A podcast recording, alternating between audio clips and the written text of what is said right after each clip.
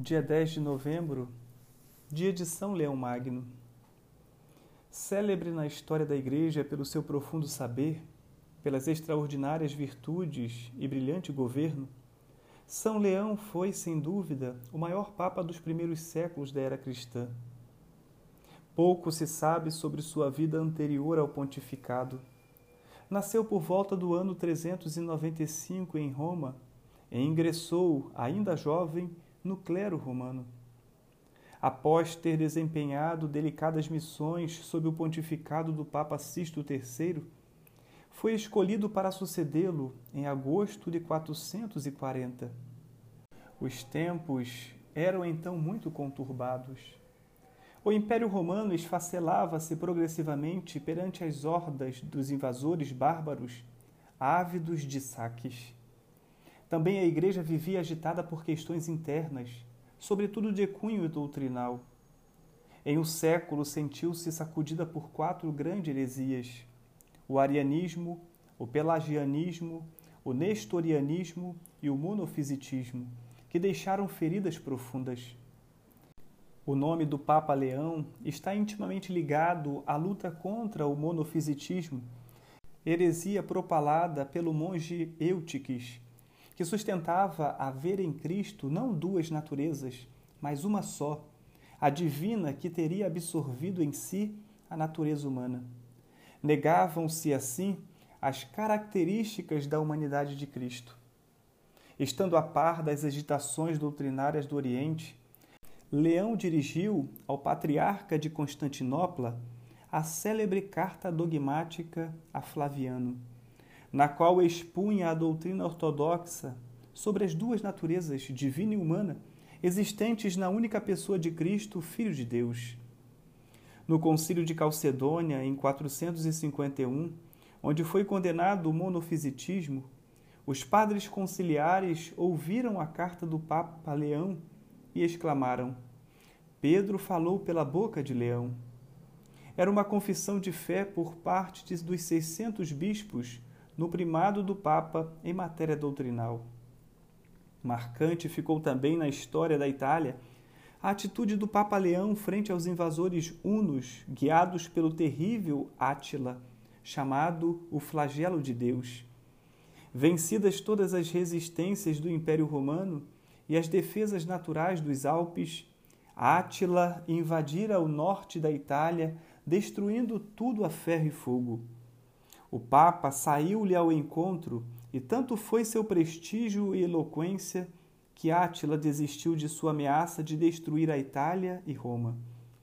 Três anos depois, em 455, outro chefe bárbaro, Genserico, à frente dos vândalos, depois de devastar o norte da África, desembarcou na Itália e entrou em Roma. Desta vez, o Papa conseguiu apenas que se poupassem as vidas e não se ateasse fogo à cidade eterna. Nesta emergência, o bispo de Roma já surgia praticamente como suprema autoridade, mesmo no campo social. Grande foi a atuação do Papa Leão como chefe espiritual da cristandade. Pela oração, pelo exemplo e, sobretudo, por seus sábios escritos, concorreu para consolidar a disciplina eclesiástica elevar os costumes do povo, conservar a ortodoxia da fé e aperfeiçoar o culto litúrgico em todo o Ocidente. Célebres ficaram seus sermões, pronunciados em latim clássico, proferidos nas solenidades do ano litúrgico. Destes sermões, verdadeiros modelos de eloquência cristã, se conservam mais de cem, que, junto com as 143 cartas, são documentos preciosos para a história e o dogma. Em um dos seus sermões natalinos, o Papa Leão comentava: Nosso Senhor, amados filhos, nasceu hoje como Salvador. Alegremo-nos. Não pode haver tristeza quando nasce a vida. O Filho de Deus assumiu a natureza do homem para reconciliá-lo com seu Criador, de modo que o demônio, autor da morte, fosse vencido pela mesma natureza que ele antes vencera. Toma consciência, ó cristão, da tua dignidade, e já que participas da natureza divina, não voltes aos erros de antes por um comportamento indigno de tua condição. Pelo sacramento do batismo te tornaste templo do Espírito Santo. Não expulses com mais ações tão grande hóspede. Não recaias sob o jugo do demônio, porque o preço de tua salvação é o sangue de Cristo. O Papa Leão faleceu no ano 461 e a posteridade o brindou com o título de Magno, pois por justas razões foi ele o mais insigne papa anterior à queda do Império Romano Ocidental e, inclusive, o que por mais tempo dirigiu a Igreja Romana até aquele período. São Leão Magno, rogai por nós. Dia 11 de novembro, dia de São Martinho de Tours. São Martinho, bispo de Tours, França, depois de Santo Antão, é o primeiro santo não Marte a receber culto oficial na Igreja. A popularidade de que gozou na França está evidenciada por um dado estatístico. Mais de 3.600 igrejas e 480 povoados franceses escolheram-no como seu patrono. No entanto, ele não nasceu na França, mas na Panônia, atual Hungria, de família pagã por volta do ano 315, quando o rapaz, por curiosidade, frequentava uma igreja cristã de sua terra. Isso despertou em Martinho o amor ao culto religioso de tal modo que, contra a vontade dos pais, se inscreveu no catecumenato, isto é, no curso de preparação ao batismo, que naquele tempo durava vários anos. Com 15 anos de idade, o pai o associou à cavalaria do exército imperial e foi destinado para a Gália, hoje França. No tempo livre, continuava sua instrução para receber o batismo, treinando com muito zelo na prática das virtudes cristãs, sobretudo na caridade. É deste período de preparação ao batismo que se conta um fato histórico. Certa vez, na estação invernal, encontrou-se com um mendigo quase desnudo que pedia esmola por amor de Deus. Não tendo dinheiro consigo e não querendo despedir o pobre sem auxílio, pegou o manto e com a espada partiu-o em duas partes, dando uma ao necessitado.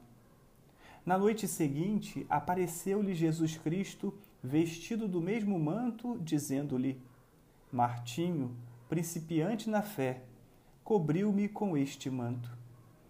Esta aparição tanto o impressionou que em sua alma amadureceu o plano de abandonar o serviço militar e se dedicar unicamente ao serviço de Deus.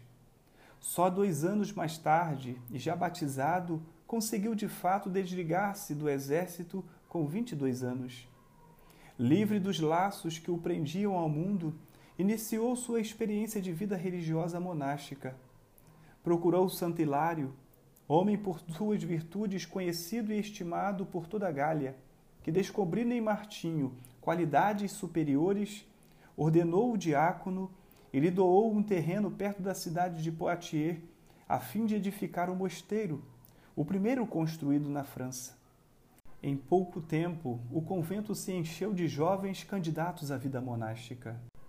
A vida monástica que São Martinho introduziu na França tinha características diversas da do Oriente, pois enquanto os monges orientais, por não serem padres, se contentavam com cultivar sua vida religiosa, os monges de São Martinho na França, de acordo com o bispo Santilário, eram admitidos ao sacerdócio para que se tornassem mestres de espiritualidade e apóstolos na conversão dos numerosos pagãos que viviam sobretudo nos meios rurais chamados pagos, daí o nome de pagãos. Martinho, com seus monges, visitava as aldeias pagãs para pregar o Evangelho, abater os templos dos ídolos, construir igrejas para o verdadeiro culto. Onde encontrava resistência, abria um convento para monges que, pela irradiação de vida cristã, operavam a conversão do povo. Deus abençoou seu incansável zelo com sinais e milagres que tornaram Martinho conhecido e amado. Em 371, ficou vaga a diocese de Tours. A voz unânime do povo proclamou Martinho bispo, que só depois de muita insistência aceitou o pesado cargo. Tendo alma de monge, Martinho nada mudou exteriormente em sua vida. Construiu um mosteiro nos arredores de Tours exercendo seu munus episcopal, continuava na medida do possível sua vida retirada. Como bispo, visitava continuamente suas igrejas e comunidades, zelava pelo culto divino, dedicava-se com amor à conversão dos pagãos, sempre e em toda parte praticava uma grande caridade para com os pobres. Era modelo de mansidão e humildade para seu povo, sempre pronto e disponível para toda obra boa. O benéfico influxo do zelo de São Martinho não ficou limitado à diocese de Tours, mas se estendeu por toda a França. Martinho tinha 81 anos, dos quais 25 como bispo de Tours, quando percebeu os sinais de sua iminente morte. Os discípulos, entre lágrimas, lhe disseram: por que nos abandonas, querido Pai? Eis que os lobos vorazes investem contra teu rebanho. Martinho, com os olhos fixos no céu, disse: Senhor, se o vosso povo precisa de mim, não vou fugir do trabalho. Seja feita a vossa vontade. Faleceu no dia 8 de novembro, mas sua festa foi colocada neste dia em que foi sepultado. Seu enterro foi um triunfo. Mais de dois mil monges acompanharam o seu corpo com uma multidão de povo em choro. O grande escritor Sulpício Severo, contemporâneo, escreveu logo a biografia do santo, que muito concorreu para sua extraordinária popularidade na Europa medieval. São Martinho de Tours, rogai por nós. Dia 11 de novembro, dia de São Martinho de Tours. São Martinho, bispo de Tours, França, depois de Santo Antão, é o primeiro santo não Marte a receber culto oficial na Igreja. A popularidade de que gozou na França está evidenciada por um dado estatístico. Mais de 3.600 igrejas e 480 povoados franceses escolheram-no como seu patrono. No entanto, ele não nasceu na França, mas na Panônia, atual Hungria, de família pagã por volta do ano 315, quando o rapaz, por curiosidade, frequentava uma igreja cristã de sua terra. Isso despertou em Martinho o amor ao culto religioso de tal modo que, contra a vontade dos pais, se inscreveu no catecumenato, isto é, no curso de preparação ao batismo, que naquele tempo durava vários anos. Com 15 anos de idade, o pai o associou à cavalaria do exército imperial e foi destinado para a Gália, hoje França. No tempo livre, continuava sua instrução para receber o batismo, treinando com muito zelo na prática das virtudes cristãs, sobretudo na caridade. É deste período de preparação ao batismo que se conta um fato histórico. Certa vez, na estação invernal, encontrou-se com um mendigo quase desnudo que pedia esmola por amor de Deus. Não tendo dinheiro consigo e não querendo despedir o pobre sem auxílio, pegou o manto e com a espada partiu-o em duas partes, dando uma ao necessitado. Na noite seguinte, apareceu-lhe Jesus Cristo, vestido do mesmo manto, dizendo-lhe: Martinho, principiante na fé, cobriu-me com este manto. Esta aparição tanto o impressionou que em sua alma amadureceu o plano de abandonar o serviço militar e se dedicar unicamente ao serviço de Deus. Só dois anos mais tarde, e já batizado, conseguiu de fato desligar-se do exército com 22 anos. Livre dos laços que o prendiam ao mundo, iniciou sua experiência de vida religiosa monástica. Procurou Santo Hilário, homem por suas virtudes conhecido e estimado por toda a Gália, que descobrindo em Martinho qualidades superiores, ordenou o diácono e lhe doou um terreno perto da cidade de Poitiers, a fim de edificar um mosteiro, o primeiro construído na França. Em pouco tempo, o convento se encheu de jovens candidatos à vida monástica.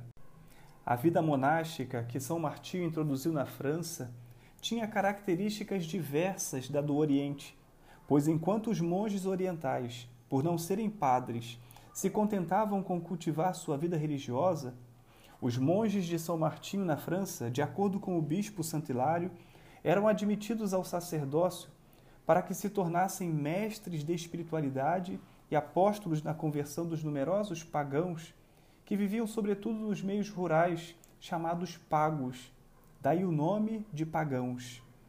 Martinho, com seus monges, visitava as aldeias pagãs para pregar o evangelho, abater os templos dos ídolos, construir igrejas para o verdadeiro culto. Onde encontrava resistência, abria um convento para monges que, pela irradiação de vida cristã, operavam a conversão do povo. Deus abençoou seu incansável zelo com sinais e milagres que tornaram Martinho conhecido e amado. Em 371, ficou vaga a diocese de Tours. A voz unânime do povo proclamou Martinho bispo, que só depois de muita insistência aceitou o pesado cargo. Tendo alma de monge, Martinho nada mudou exteriormente em sua vida. Construiu um mosteiro nos arredores de Tours e, exercendo seu munus episcopal, continuava na medida do possível sua vida retirada. Como bispo, visitava continuamente suas igrejas e comunidades, zelava pelo culto divino, dedicava-se com amor à conversão dos pagãos, sempre em toda parte praticava uma grande caridade para com os pobres. Era modelo de mansidão e humildade para seu povo, sempre pronto e disponível para toda obra boa. O benéfico influxo do zelo de São Martinho não ficou limitado à diocese de Tours, mas se estendeu por toda a França. Martinho tinha 81 anos, dos quais 25 como bispo de Tours, quando percebeu os sinais de sua iminente morte. Os discípulos, entre lágrimas, lhe disseram: por que nos abandonas, querido Pai? Eis que os lobos vorazes investem contra teu rebanho.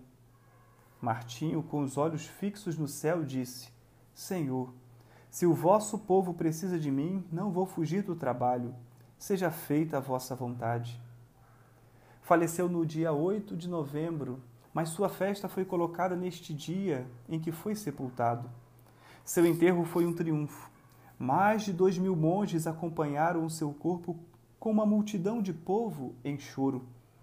O grande escritor Sulpício Severo, contemporâneo, escreveu logo a biografia do santo, que muito concorreu para sua extraordinária popularidade na Europa medieval. São Martinho de Tours, rogai por nós.